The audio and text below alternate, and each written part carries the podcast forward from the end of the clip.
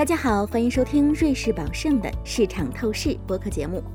市场透视是一档专家对话系列节目，来自世界各地的专家将在节目中展开对话，分析全球市场动态，分享他们的重要见解和投资策略。面对不断变化的经济和市场格局，我们将在每一期节目中穿越重重噪音，为您带来切实可行的投资建议和宏观研究成果。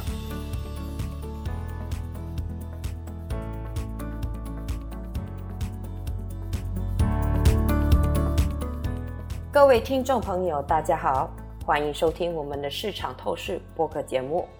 我是今天的主持人 Cheryl Tan，瑞士宝盛银行新加坡分行的基金专家部主管。今天我们邀请到的嘉宾是贝莱德部门主管兼产品策略师贝浩成先生。你好，Cheryl，非常高兴来到这里。今天我们要聊的话题是二零二一年联合国气候变化大会。今年十月三十一日，第二十六届联合国气候变化大会将在英国的格拉斯哥举行。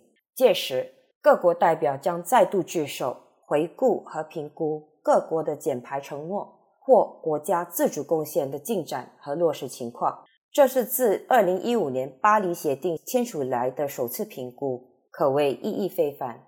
那么，我们今天就先睹为快。和我们的嘉宾浩辰先生一起讨论我们对本次联合国气候变化大会的预期，以及为实现净零排放，政府、企业和投资者都应该做些什么。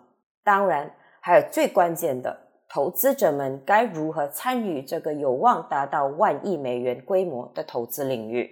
浩辰作为疫情爆发以来举办的第一次联合国气候变化大会，本次大会被寄予厚望。被看作是近零排放道路上的里程碑。你认为这次大会的主要目标是什么？对此，你有什么预期？好的，尽管新冠疫情带来了各种负面的影响，但同时也让人们意识到了人类在大自然面前的脆弱性。这也让各国政府更愿意去对抗一个对人类更大的威胁，也就是气候变化。对于这届气候大会来说，我们想看看国家层面的目标是否能够顺利转化成更好的全球协调机制。我们认为，第二十六届气候变化大会有两个主要目标，其一是各国是否能够强化国家层面的减少碳排放的目标，也就是国家自定贡献。这些目标本来是根据二零一五年的巴黎协定制定，让全球气温不会较工业化前的水平上升超过二摄氏度。然而，现实那些减排的目标并不足够，气温上升很可能会超过三摄氏度。让各国完全执行一个让气温上升少过1.5摄氏度的减排目标是最终目的。我们希望在这方面本届大会有所进展。此次会议第二个主要目标则是如何为发展中国家的减碳目标进行融资。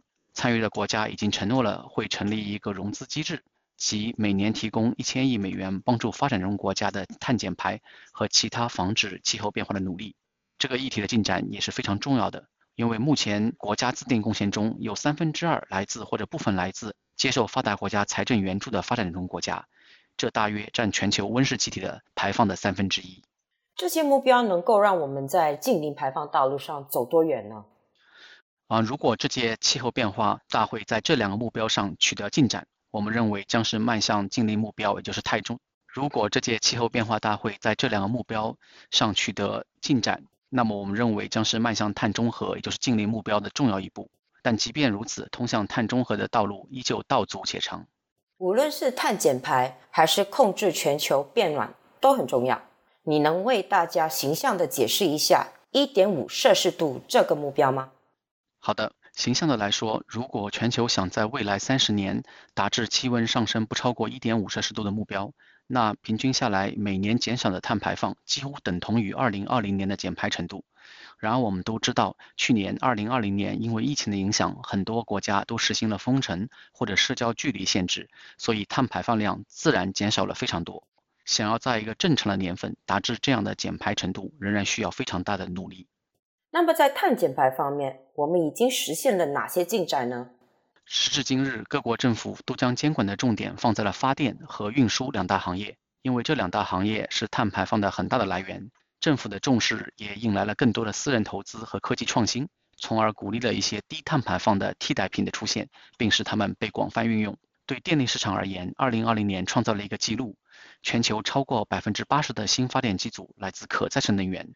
绝对数值上来说，大约有260 GW 容量的风电和太阳能发电机组被安装，这个数字比之前的最高纪录提高了接近百分之五十。另一方面，传统能源的发电机组的净增加量跌至了本世纪以来的新低。对于运输行业来说，减少碳排放的努力相对来说还在更初级的阶段。但我们也看到了不少的进展，电动车正在加速替代传统汽车。比如，2020年全球共销售了300万辆混合动力或者纯电动车。虽然从市场份额上来说，电动车仍然仅是全球市场的百分之四，但相比前一年，路面上行驶的电动车已经年化增加了百分之五十。所以，对于这两大行业来说，我们已经看到了清晰的碳减排路径。实现净零排放需要大幅减少温室气体的排放，而这需要各行各业的共同努力。号称，你认为除了电力和交通行业，还有哪些行业需要做出更多努力、承诺和投资呢？要达至碳中和，仅关注两个行业是不够的。到目前为止，我们在其他行业的减排上取得的进展仍然十分有限，例如重工业和农业。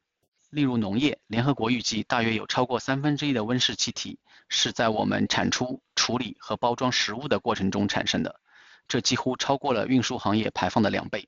更令人担忧的是，如果我们不改变饮食习惯或者获取食物的方式，对食物的需求和食物相关的排放到2050年将增加百分之五十。即使我们完全停止使用石化能源，食物相关的排放已经足以使得气温上升二摄氏度或以上。所以，我们已经开始看到人们日益关注这些更加棘手的领域的碳减排。让我们再多聊一下食品行业，国家、企业和机构还可以做些什么来促进净零排放和其他环保目标的实现呢？对于食品产业，也有一些没有那么困难的事情可以做，例如政府可以要求食物包装上的营养标签增加碳标签，这已经可以令到消费者更加意识到气候变化和培养健康的饮食习惯。我们认为，增加消费者行为的改变，也会使得制造商倾向于在产业链中减少碳排放。有些公司已经开始朝这个方向努力了。某个消费品巨头就宣布了会在本年年底之前推出碳标签。他们预期在未来五年将在全部产品的包装上增加此类标签。同时，有一些领域的碳排放想要减少是比较困难的，或者说仅仅依靠消费者习惯的改变并不足够。那这些领域的碳减排就需要科技的创新。对肉类的需求就是其中之一。减少摄入食物中肉类的比例，可以对环境贡献良多，但这多少有些强人所难。近几年，我们看到食品科技和农业科技方兴未艾，多数公司还处于初创和早期成长阶段。瑞士宝盛也发行了一系列投资这些领域的私募产品。浩辰，你认为食品科技和农业科技的进一步发展？是否能成为食品行业脱碳的东风？这是一个好问题。既然人类不可能不获取食物，那人们还有什么选择呢？首先就是要增加产出效率和减少浪费。联合国预测，全球三分之一的食物是会被浪费掉的。另外，鼓励消费者转去碳排放较少的肉类也会有帮助。牛肉对环境的负面影响就比较大，产生的温室气体量是猪肉的七倍。全球所有的牛如果组成一个国家的话，那这个国家的碳排放将是全球第三大，仅次于中国和美国。最终，我们需要科技创新来提供减少碳排放既可靠又经济的选项。其中，例如一些人造肉已经取得了初步的成果，实验室的培植肉可能会带来更大的改变，但目前还不具备商业价值，主要还是因为成本过高的问题。除了成本，消费者和政府的接受程度也很重要。目前，新加坡是唯一一个批准提供培植肉给大众的国家。最后，我们不能轻视农业生产模式的改变，有可能会导致更广泛的社会问题。毕竟，目前世界上百分之七十的贫困人口依靠农业来维持生计。感谢浩生的分析，华丽转身绝非易事，通往低碳未来的路也道阻且长。但我认为，随着绿色科技的蓬勃发展，会有更多投资进入研发领域，更多有趣的投资机会会出现。浩辰。能不能告诉我们，你认为最有吸引力的投资机会在哪里？好的，虽然目前已经取得了不少成果，在能源和交通领域减少碳排放，还处于一个初级阶段，可再生能源仅占到了总体发电机组的约三分之一，而电动车更仅仅占全球车辆的一个低单位数的比例。所以我们在未来能源转型方面看到了很多的投资机会，这包括了从事可再生能源的公司和他们的供应商，还有整条电动车的产业链。能源转型不光是提供低碳的替代品，更重要的是通过能源消耗的效率的提升，来打破能源消耗和经济增长之间的必然联系。所以在提高效率方面，我们也看到了很多的投资机会，包括了隔热程度更好的建筑材料、更有效的供暖系统。以及能够在工业中减少排放的设备。最后，随着社会各界对碳中和的日益重视，我们相信投资者除了能源转型外，也会更加关注其他领域的减碳的投资机会，例如食品和重工业。这包括了提供蛋白质的肉类替代品和其他增加农业效率的科技公司的投资机会。感谢浩辰，我们这一期的对话就此结束。感谢你的分析和宝贵意见，谢谢大家收听，我们下期再见。感谢您收听瑞士宝盛的市场透视。如果您喜欢本期内容，可以通过 Apple Podcasts 订阅，随时随地收听我们的节目。欢迎访问 www.juliusby.com，进一步了解瑞士宝盛、我们的团队以及我们的最新观点。我们将在下一期节目中为您呈现崭新内容，欢迎当时收听。以下内容为节目免责声明：本节目中所述信息与观点属营销资料。并非独立金融或投资研究成果。